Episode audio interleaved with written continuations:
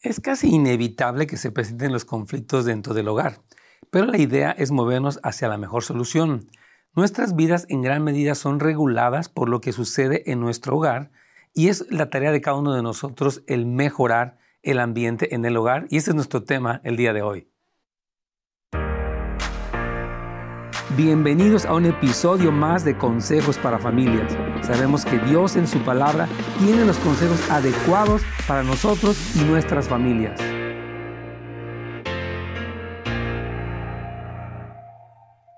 ¿Qué tal amigos? Nos da muchísimo gusto darle la bienvenida hoy a su programa Consejos para Familias, como siempre con consejos de la palabra del Señor para situaciones familiares, espirituales, personales y y de hecho hoy se llama, este tema es mejorando el ambiente en el hogar.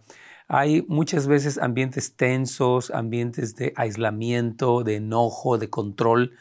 Y Dios quiere que, como decíamos, que podamos mejorar este ambiente porque nuestras vidas, desde que vamos creciendo, son muy influenciadas, afectadas para bien o para mal por lo que sucede en el hogar. Y hay una cita con la que quiero comenzar en Proverbios capítulo 15, versículos 16 al 17. Dice, mejor es lo poco con el temor del Señor que un gran tesoro donde hay turbación. Dice, es mejor un plato de vegetales donde está el amor que un becerro engordado donde hay odio. O sea que la Biblia, el Señor coloca eh, el temor del Señor como un gran tesoro en vez de la riqueza financiera y habla de la sencillez de una vida que, que come vegetales, vegetariana casi casi, que dice un lugar donde hay un becerro engordado, o sea, hay mucha comida, pero hay odio, hay tensión. Entonces, este, esta tarea de crear ambientes de paz en nuestros hogares es fundamental.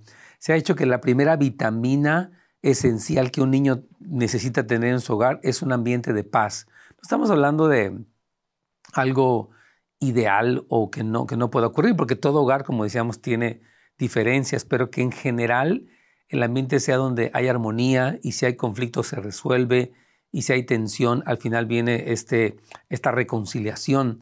Muchas personas crecieron en hogares donde había pleitos, gritos, portazos, silencio, violencia doméstica y eso causó un terrible efecto. Mientras más estudiamos este tema de todo el comportamiento humano, de la formación del carácter, vemos lo grave, lo delicado que es el ambiente en el hogar, tantos problemas que tenemos actualmente de salud mental, de personas que están utilizando drogas, que están fuera de sí y el ambiente del hogar eh, fue crucial, ¿verdad? Entonces, eh, tal vez algunos podamos recordar lo que se sentía caminar en una casa donde todo era un pleito, donde había muchos gritos y esto nos generó ansiedad, temor, inseguridad, tantas otras cosas tan terribles, ¿no? Entonces, un hogar eh, debe ser un lugar donde los hijos se sienten seguros emocionalmente. Como digo, no es perfecto, pero sí pueden aprender lecciones acerca de la fe, pueden aprender a comunicarse, pueden aprender tanto a dar como a recibir amor. Eh, es muy importante, pueden aprender incluso cómo resolver problemas personales, porque aprenden que cuando hay un conflicto con un hermano, o sea, hay rivalidad entre ellos o algún conflicto, bueno, aprenden a cómo hablarse, cómo perdonarse, cómo acordar diferentes cosas. Entonces, un hogar sano, hermanos queridos, donde hay relaciones sanas y las personas eh, se sienten seguras eh, en su relación, va a producir individuos fuertes. Todos yo creo que queremos un hogar donde nuestros hijos se desempeñen bien, obviamente en la iglesia, en su relación con Dios, pero también en el campo de trabajo, en el campo profesional. Esta mañana hablaba con uno de mis mentores y me contaba cómo sus nietas están todas en lugares de, eh, diferentes, un hospital, diferentes lugares donde están ocupando posiciones eh, directivas altas porque aprendieron a ser eficientes, aprendieron a ser responsables, enfocadas. Y pues qué, qué gusto, ¿no? Que estos jóvenes que crecieron en hogares cristianos, no perfectos, pero donde hubo un ambiente bueno, se desarrollaron como personas seguras de sí mismas, preparadas, que pudieron ocupar un buen lugar en el campo profesional. Entonces creo que esto es muy importante. Necesitamos como padres entender eh, la, importancia de un ambiente de armonía dentro del hogar. Entonces, donde hay respeto, tú te sientes respetado y es un lugar seguro donde eh, tú sabes que puedes crecer, puedes abrirte incluso, puedes eh, incluso tener una diferencia, o sea, puedes tener una opinión diferente sin que eso te cause temor, ansiedad, etcétera, ¿no? Entonces, hermanos, la vida representa muchos desafíos y un buen hogar debe ser un lugar donde es seguro llorar y reír, ¿verdad? Donde las personas pueden desahogar su crisis aún en, la adolescencia y también reírse.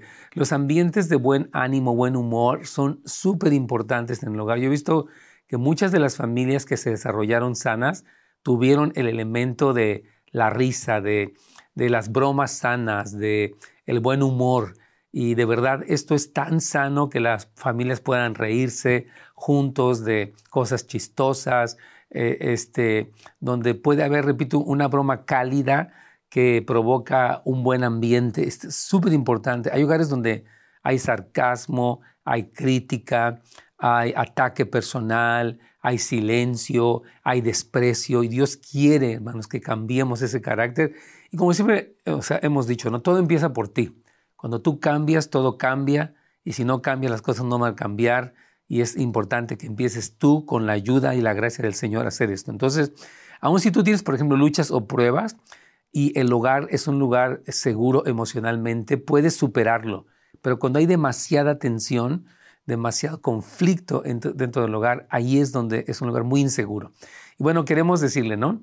Si tiene una pregunta, para nosotros en este día. Aquí estamos para servirle al 877-711-3342.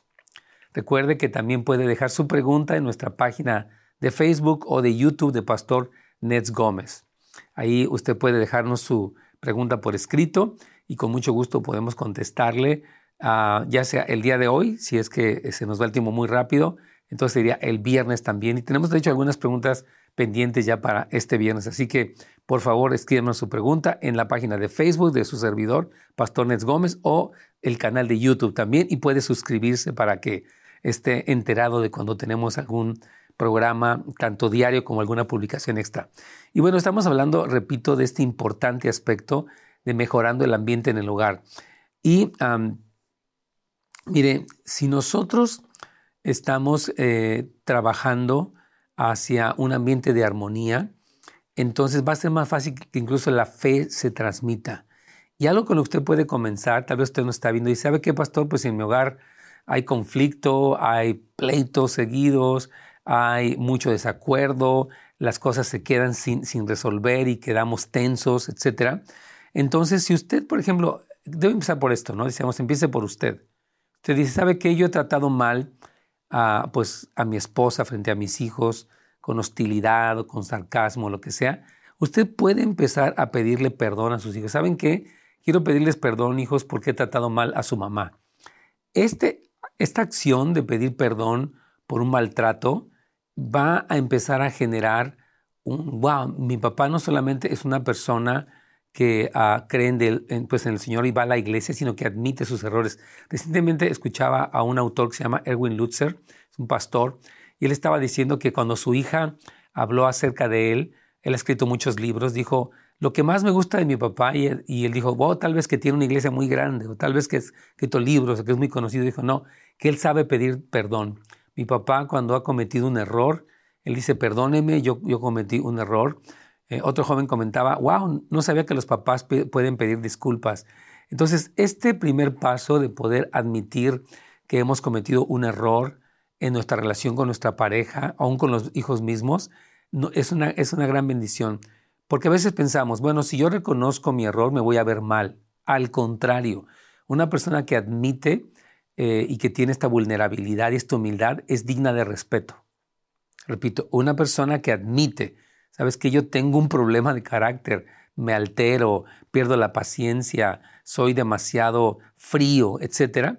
Esa persona que admite se gana el respeto de los demás y genera que los demás también digan, sabes que yo también te pido perdón. O sea, nosotros podemos crear, y lo hemos dicho otras veces, culturas en nuestro hogar donde este es el ambiente y donde, o sea, como que progresamos, ¿no? Tal vez usted vino de un hogar donde había muchas cosas, había eh, alcoholismo, había demasiado individualismo, había materialismo, etcétera, y usted ahora está en Cristo creando una nueva cultura en el lugar, lo felicito. Es incómodo, pero es muy importante que tengamos esta valentía para hacer los cambios y decirles, ¿saben qué, hijos? Quiero que sepan que yo pequé contra tu mamá, no la traté con respeto, eh, como Dios me ha dicho que lo haga, y quiero que, me perdones, hijo, porque yo sé que eso te hace sentirse inseguro. Entonces se le tiene que pedir perdón porque las cosas afectan. La tensión que existe entre los padres de la familia, papá y mamá, eh, esto afecta. Los, los niños sienten estas, eh, pueden tener temor al divorcio, a la separación, a la violencia, ¿no? Entonces, nuestros hijos, queridos amigos y hermanos, tienen derecho a un hogar donde hay paz. Tal vez no podemos proporcionarles muchos recursos económicos, tal vez nuestra situación, eh, tal vez este, migratoria no es perfecta, pero lo que sí podemos proporcionarle es un ambiente de paz, como lo veíamos en la escritura. Y quiero hablar precisamente de algunas cosas que tenemos que cuidar si es que queremos mejorar el ambiente, y una de ellas es la crítica. ¿verdad? El ser criticones eh, aniquila nuestras fuerzas. Cuando tenemos en general en el hogar un ambiente muy negativo, donde todo es marcar lo que se hace mal, hacer sentir a alguien culpable. Eh, por ejemplo, en el caso de los hijos adolescentes, a veces muchos papás utilizan esta culpabilidad. Mira, te voy a hacer sentir que eres horrible, que no cumples en nada, que eres un flojo, a ver si cambias, pero esto no es la forma de tratar con ellos. Y ya tenemos una primera pregunta y con mucho gusto vamos a atenderla. Pastor, ¿usted cree que lo que pasó en la escuela en Nashville pudo haber sido por cosas que pasaron en casa de la persona transgénero? Wow, muy relevante esta pregunta y muy actual. Entonces, miren, definitivamente el hogar donde este joven, me parece que era un, eh, no estoy seguro si era una mujer que hizo transgénero a ser un hombre o viceversa, pero lo, lo que fuera, sí, el ambiente del hogar condiciona para que los problemas de las crisis de identidad eh, surjan. Por ejemplo, yo siento que hay dos factores importantes, lo que es el ambiente del hogar y lo que es el ambiente de la cultura y tal vez lo último es el ambiente espiritual.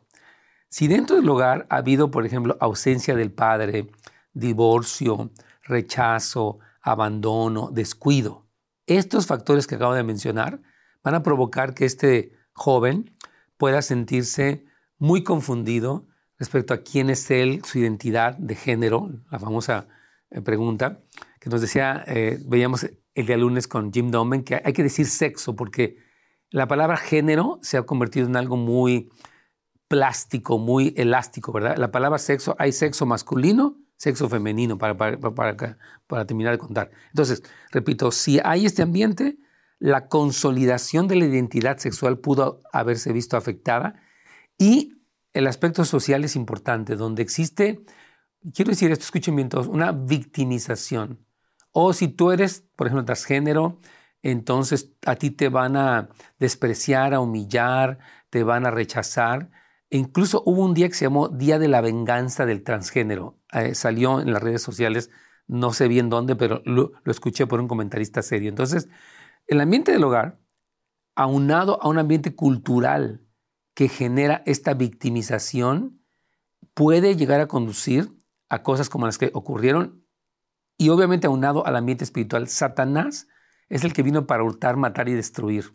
Entonces yo creo que lo que pasó en la escuela de Nashville tuvo que ver sí con lo que pasó dentro del hogar, lo que pasa dentro de la cultura y dentro del ambiente espiritual. La Biblia nos dice que en el último tiempo habrá un incremento, una multiplicación de la maldad en Mateo 24. Entonces, hay todos estos factores, pero creo, hermanos queridos, que nosotros como padres somos responsables de generar estos ambientes. Miren, yo quiero insistirles, y perdón que sea muy insistente en esto, casi lo menciono alguna una o dos veces por semana, es el asunto de la desconexión que tenemos. Acabo de tomar dos fotografías con mi teléfono. Estaba, fui un restaurante con mi esposa y estaba viendo a una pareja y el niño estaba con su pantalla, con sus audífonos, mientras ellos estaban comiendo. Yo dije, ¿qué necesidad tienen estos papás de tener al niño metido en una, en una pantalla, en un iPad, con, ya con audífonos? Y luego vio, a las, al siguiente día vio a otra pareja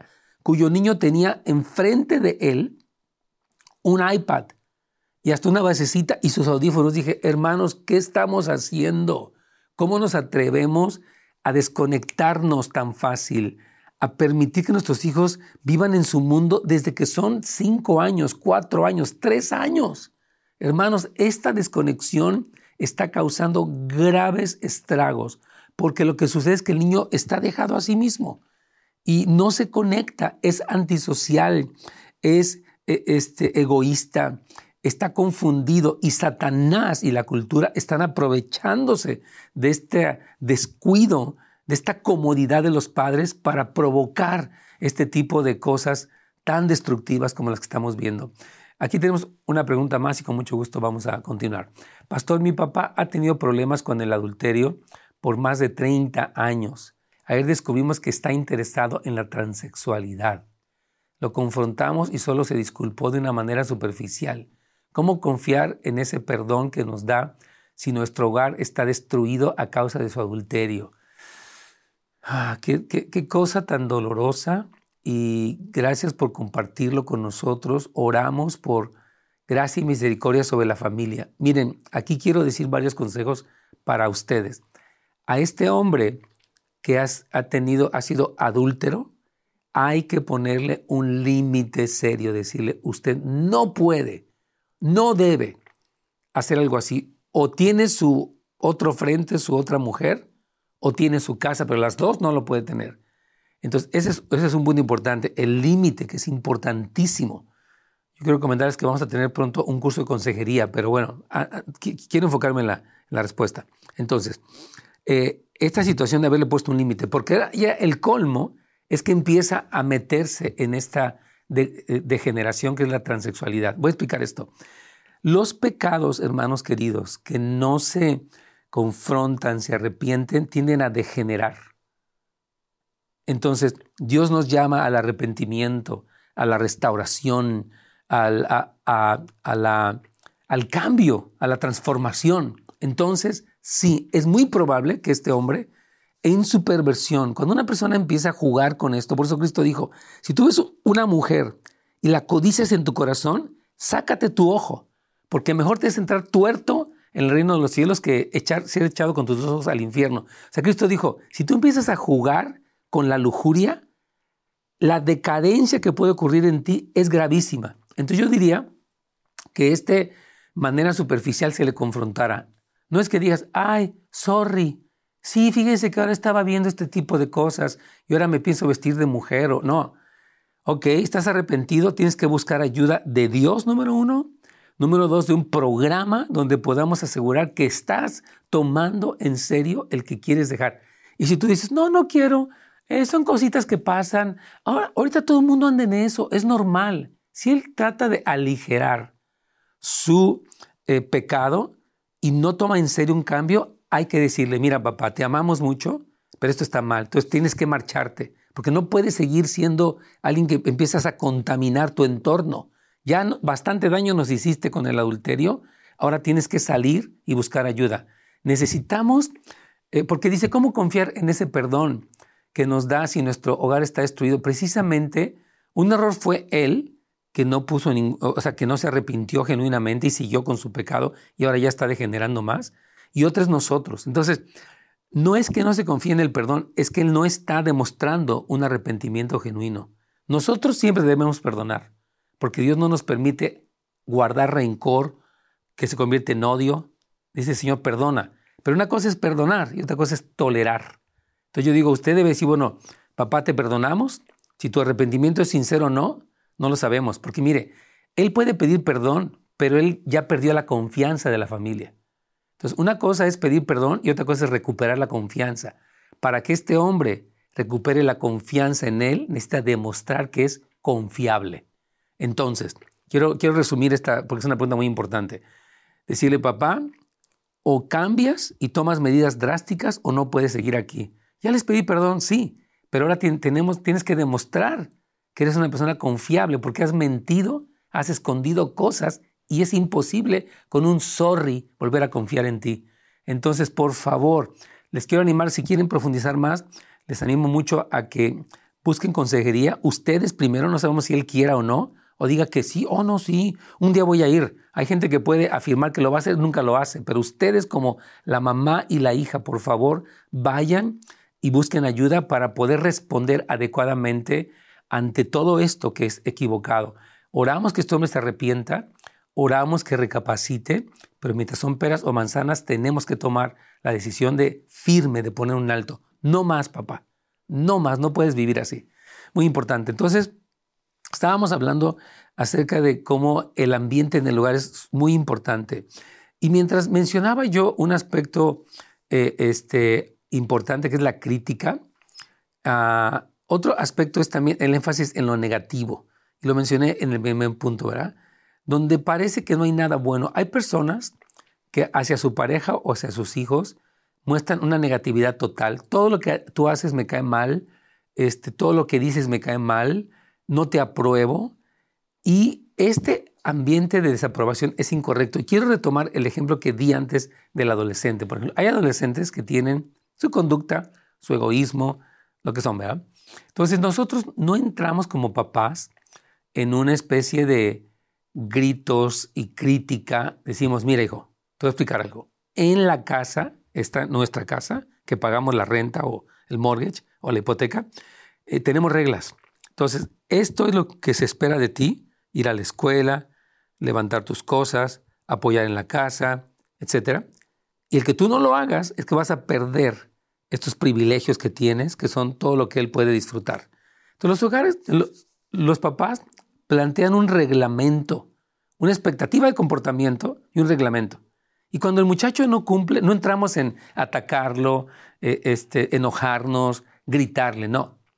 Aplicamos las reglas tranquilamente. Esto es muy importante, hermanos, porque si no, este, generamos todo este ambiente negativo. Es que él no entiende y no quiere, yo me enojo, y él se mete a su cuarto y yo ya le dije, ya, etc. Entonces, no se trata de eso, hermanos. Yo les quiero recomendar, tenemos, eh, recomendar nuestro website, netsgomez.com, donde podemos, tenemos recursos para ustedes. Lo recomiendo que vayan ahí y vean, tenemos enseñanzas, tenemos cursos que pueden tomar específicamente en este aspecto con los adolescentes. Una pregunta más en este programa, que el tiempo va volando, pero vamos a responderles. Gracias por sus preguntas. Pastor, mi esposo y yo discutimos y le expliqué a mi hija que papi vivió lejos de su padre y no fue guiado, pero que debe respetar a mamá y no ser tan crítico. Y mi hija me dijo, mami, ¿cómo lo podemos ayudar? ¿Qué me aconseja? Wow, qué muy bonita pregunta. Miren, yo creo que lo primero es que ella sepa que su hija eh, no es responsable de los problemas de su papá. Muy importante, porque a veces los, los niños pueden pensar, es que es por mi culpa. O cómo le hago yo. Si es una niña pequeña, ella es, no tiene nada que ver. Yo más bien creo que necesita usted, hermana querida, decir, cuando el, hombre empieza a discutir, decir esto, mira, yo la verdad no me interesa discutir frente a nuestra hija porque estamos causándole tensión, ansiedad, inseguridad. ¿Ok? Me interesa resolver lo que tenemos, pero no frente a ella. Entonces, ¿qué te parece te, amo y te respeto, mi amor, pero ¿qué te parece si buscamos un momento donde tú y yo en privado buscamos una solución? Entonces, la mamá, usted, hermana querida, debe de buscar eh, la privacidad para resolver sus conflictos. Es, lo primero. Ahora, su hija puede orar. Ora por tu papá, es correcto. Vamos a orar y ora por los dos. Para que podamos este, eh, madurar, responder al amor de Dios, este, vivir un carácter cristiano siendo llenos del Espíritu Santo. ella puede orar. Pero eh, este, algo que yo observo que, usted dice aquí es que dice, papi vivió lejos de su padre. Yo le quiero animar que no justifique la conducta de su esposo, porque si, es, si bien es cierto que él vivió lejos de su padre y tiene un efecto, también él es responsable de superarse, de crecer como persona, de buscar ayuda. Entonces yo le animaría mucho a que, más que justificarlo, decirle, mire hijita, ora por nosotros, pero quiero decirte que esto no es tu responsabilidad. Nos puedes ayudar orando, pero nada más nosotros, papá, papá y mamá, somos dos adultos que vamos a crecer, vamos a buscar ayuda, vamos a aprender a controlarnos para que nunca seas afectada por una discusión donde levantamos la voz, donde decimos cosas ofensivas, jamás. Entonces, por favor, ayude a que su hija se desligue emocionalmente de cualquier responsabilidad directa o indirecta de los problemas entre ustedes. Quiero repetir esta frase. Ayude a que su hija se desligue de cualquier responsabilidad directa o indirecta de las discusiones que tiene su padre porque su hija no es nada responsable de lo que está ocurriendo. Y como papás, por eso nuestro tema de hoy es muy importante. Vamos a generar un ambiente de paz en el hogar. Y no es que no, no tengamos diferencias. Todos tenemos diferencias, hermanos. Todos tenemos interacciones entre pareja que no necesariamente todo es así color de rosa, pero tenemos que aprender cómo manejamos estas cosas de una manera prudente y madura para no afectar a nuestros hijos. Y bueno, vamos a dar nuestro consejo del día de hoy, quiero que es muy importante. La Biblia coloca el valor de la paz en el hogar como un valor muy alto. Dice que es mejor una casa donde hay poco recurso, poca comida, en el sentido de que no hay algo lujoso, a cambio de paz. Porque hemos dicho que el alimento o la vitamina emocional que nuestros hijos necesitan es un hogar donde hay seguridad y donde hay estabilidad.